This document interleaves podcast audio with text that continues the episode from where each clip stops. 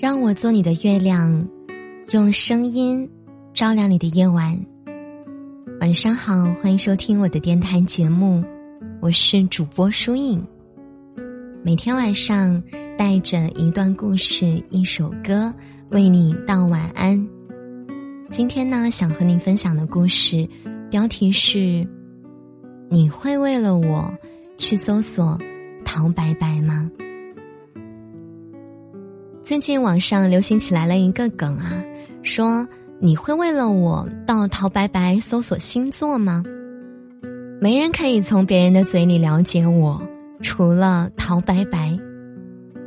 刚开始看到这些的时候，我还比较迷惑，陶白白是谁呀？他为什么了解所有人啊？后来才知道，哦，原来他是一个讲星座的博主。因为对每个星座的分析都很准确，所以很多人都会去他那里搜索自己在意的人的性格。在看过他的一些分析后，对于自己的星座，会让人觉得是他说的那样。可没想到，却真的有人企图从他的分析中决定一段感情的去留。闺蜜是一个资深的星座迷。关注了许多的星座博主，每天必做的就是浏览一遍所有星座的日运推文。如果分析说今天运气好，他就会开心一整天；要是说今天要破财有灾，他又会小心翼翼。他关注了陶白白之后，这种现象只增不减。那天的周运预测里说，他的星座。本周会和另一半有比较大的争执，一些人会因此结束这一段关系。她那一整周啊，都心神不宁的，不管男朋友说什么，她都觉得对方在故意找茬儿，偶尔说话语气很重，还会怼回去。男朋友实在受不了了，就和她大吵了一架。男朋友知道她是因为看了星座运势才这样患得患失，他会劝她说：“星座不代表全部，问题都是一件件事情累积起来的后果。与其看星座，不如两个人一起解决。”闺蜜那时候却是什么都听不进去的，只一心怀疑他们的关系是否还要继续下去。你看我说的吧，我和他星座不搭，这周还又吵架了，我们就是不合适。看着闺蜜在我面前郁郁寡欢的样子，我也在想，星座的合不合适，预测的好与坏，真的就是全盘否定或肯定一段感情吗？类似的话，我在很多老一辈那里也听到过，只不过。他们在意的不是星座，而是属相。他们也总是执着的认为，属相相配了，日子就一定会过得很好。曾经就有朋友发出这样的疑问：那星座相配，属相不配的话，那是好还是不好呢？这个问题虽然无厘头，但还是让我们怀疑。那些运势的真实性，其实很多人关注那些预测，只是想为明天未知的生活寻找一丝确定。只是有些人过于看重它的作用，反而错过了生活中其他的惊喜。我曾经问过一位朋友关于这个问题的看法，他没有直接说信还是不信，而是给出了。另一种答案。如果陶白白说我们不合适的话，我会自己去了解你是一个什么样的人。如果他说我们合适的话，我会觉得我们天下第一配，是丘比特都会祝福的关系。那些信息可以让我更了解你，但不能决定。你在我这里是一个什么样的人，也不能决定我们关系会走向什么方向。是啊，人是复杂多面的，寥寥几句尚不足以概括一个人的全部，更不值得因为一些言论去放弃任何一段珍贵的关系。我也把这段话发给了闺蜜，她难得的没有再反驳我，沉思了一会儿，回复说会和男朋友再好好沟通，就算星座说他们不合适，他也不舍得放弃这一段感情。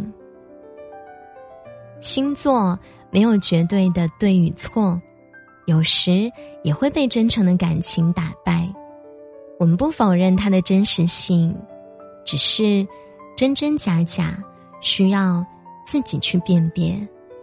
它可以是心理上的支持，但不能因为它影响正常的生活。真正在乎你的人，不搜索淘白白，也会主动的了解你。那些看起来头头是道的感情规划，都是别人的经验。你自己的故事如何，要自己去探索。用心去做一件事的话，总会有新的收获。相信我吧，不要再指望什么星座运势了，要心怀阳光，相信下周的你一定会万事顺意。这就是今晚想和大家分享的故事了。看到标题的时候，大家有没有懵掉了？不知道陶白白是谁，又是什么意思？那现在你明白了吗？曾经呢，我也有在一段生活很低迷的日子里，总是喜欢搜索各类的星座分析啊、属相分析啊，甚至通过占卜啊等等来给自己解忧。看似呢找到了情感的共鸣，实则只是一个自我的心理安慰。就像抛硬币原理，当硬币抛出的时候。其实你的心里就已经有了答案，所以别再傻傻的看什么分析了，平复心情，转移注意力，然后勇敢的向前走，才是最好的良药。好，今晚的故事就和你分享这么多。节目的最后，为你送上好听的晚安曲。如果你想获取节目的文稿以及歌单，可以通过搜索微信公众号或者新浪微博主播书印就能获取了。听完歌早点睡呀，祝你晚安。我们下期节目不见不散，好梦哟。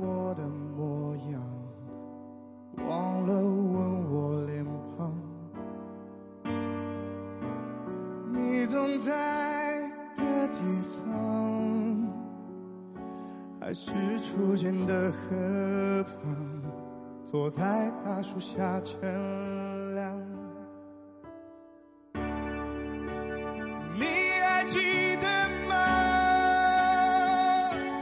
那些情话，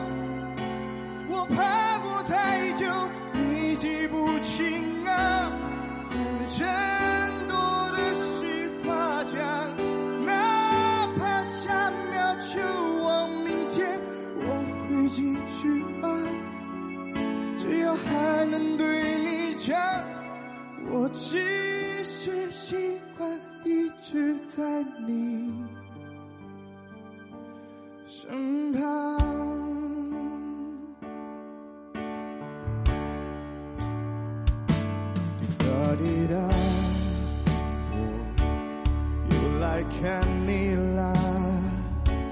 今天天气怎样？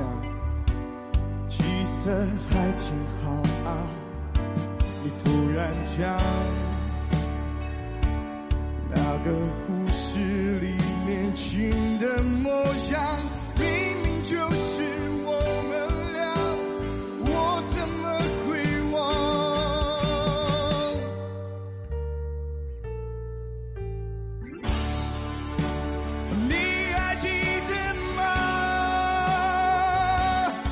情话，